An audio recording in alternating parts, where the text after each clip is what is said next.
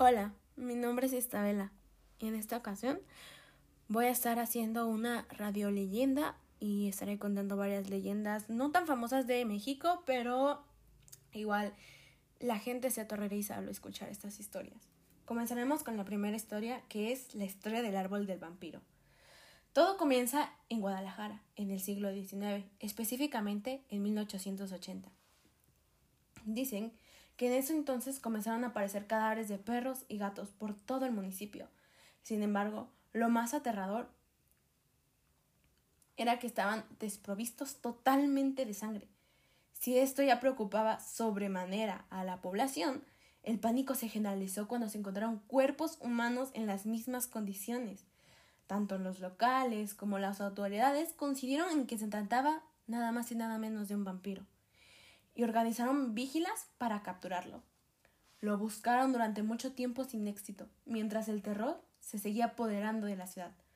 Finalmente, en los últimos meses del año, una de las abandacillas tuvo éxito y lo capturaron.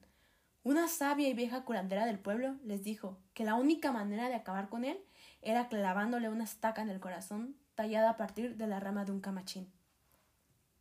Después de matarlo, la gente lo enterró en el panteón de Belén, como temían que la horrible criatura fuera a resucitar, colocaron una losa de piedra muy grande y pesada para evitar que escapara.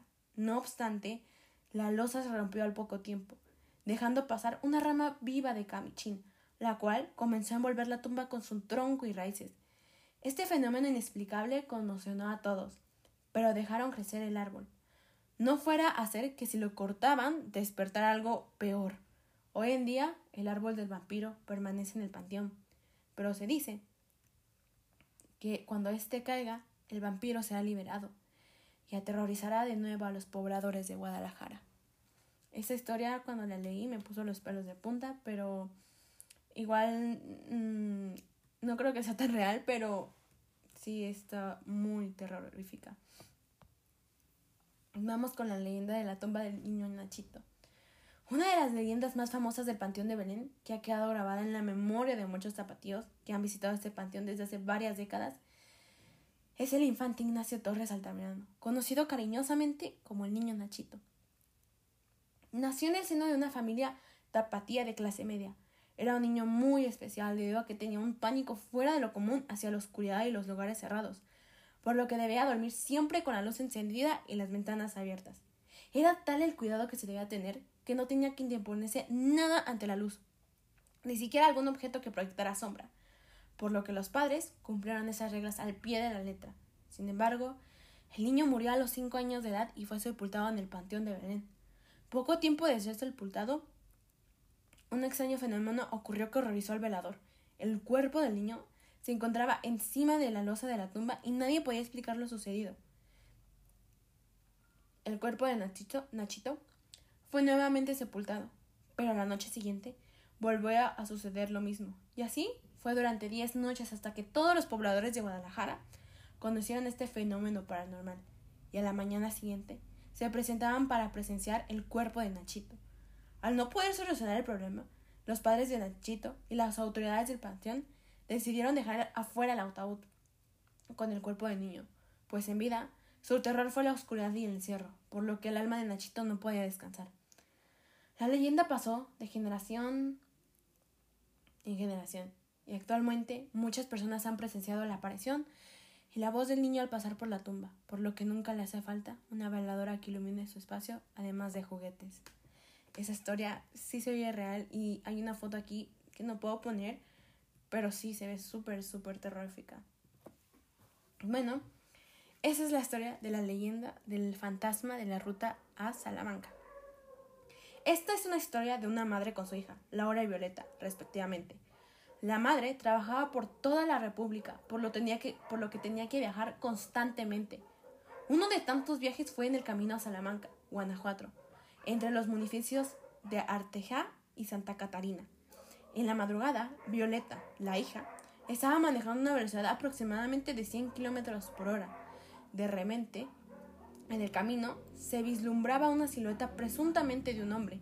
Sin embargo, no alcanzaron los frenos para detenerse y atropellaron a la silueta que se desvaneció como uno durante el impacto. Violeta, al mirar por el espejo retrovisor, vio al mismo hombre pero sentado en el asiento trasero de su automóvil. En ese momento advirtió a su madre alarmadamente y cuando Laura volteó no había nadie, por lo que le dijo que se calmara. Más adelante, en el camino, Violeta sentía que alguien estaba apretando su cuello como si el espectro quisiera ahorcarla. La madre, al escuchar a su hija que estaba siendo ahorcada, volteó y en ese momento vio como la piel del cuello de Violeta se hundía y la jalaba hacia atrás. Al ver aquello, la mamá maldijo al espectro y la presión en el cuello de su hija fue disminuyendo, hasta desaparecer. La experiencia fue tan sorprendente que ambas volvieron al sitio de los hechos, pero en el día para confirmar lo que había sucedido. En esa visita vieron una cruz a la orilla de la carretera, en el punto exacto donde ellas tuvieron el infortunio. Y no tuvieron duda que era persona, esa persona estaba muerta quien trató de matarlas. Mm, y hay un montón de videos ahí también que eh, muestran algunos videos acerca del fantasma.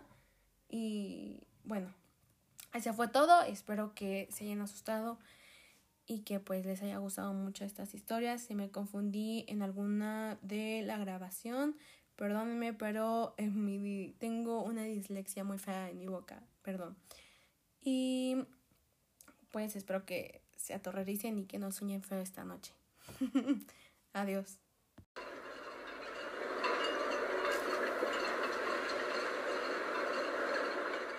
El encuentro de dos mundos.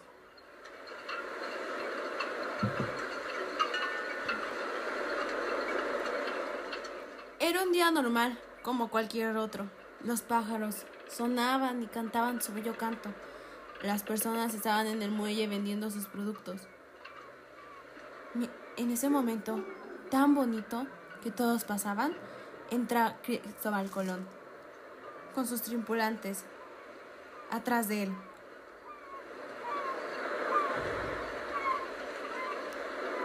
Es hora de embarcar, les dice a ellos.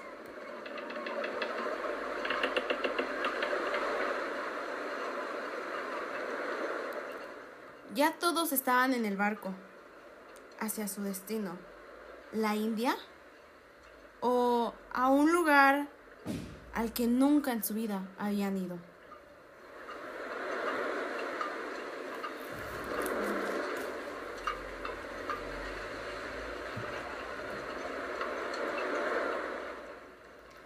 Ya casi llegamos, le dice Cristóbal Colón a uno de los tripulantes. Todavía no, yo creo que falta poco, le contesta el tripulante. Qué bello el mar, ¿no? dice Cristóbal Colón. Sí, le contesta el tripulante. Esa brisa cálida me hace sentir tan bien. Cristóbal Colón le responde, ¿sí? Entonces continúa, no te distraigas.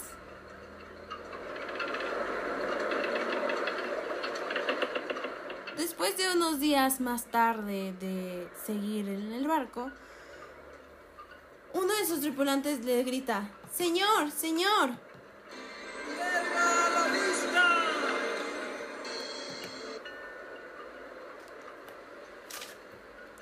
Mientras todos gritaban de la emoción.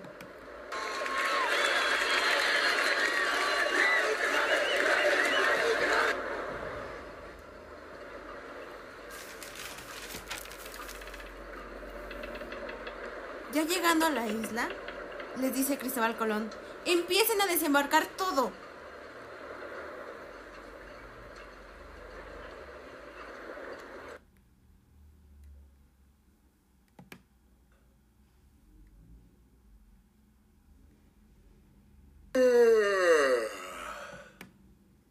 Fue un viaje muy largo, dice uno de los tripulantes. Sí, claramente lo fue, le contesta otro. Mientras cada uno de los tripulantes baja, Cristóbal ve desde lejos unas personas que se acercan ante ellos.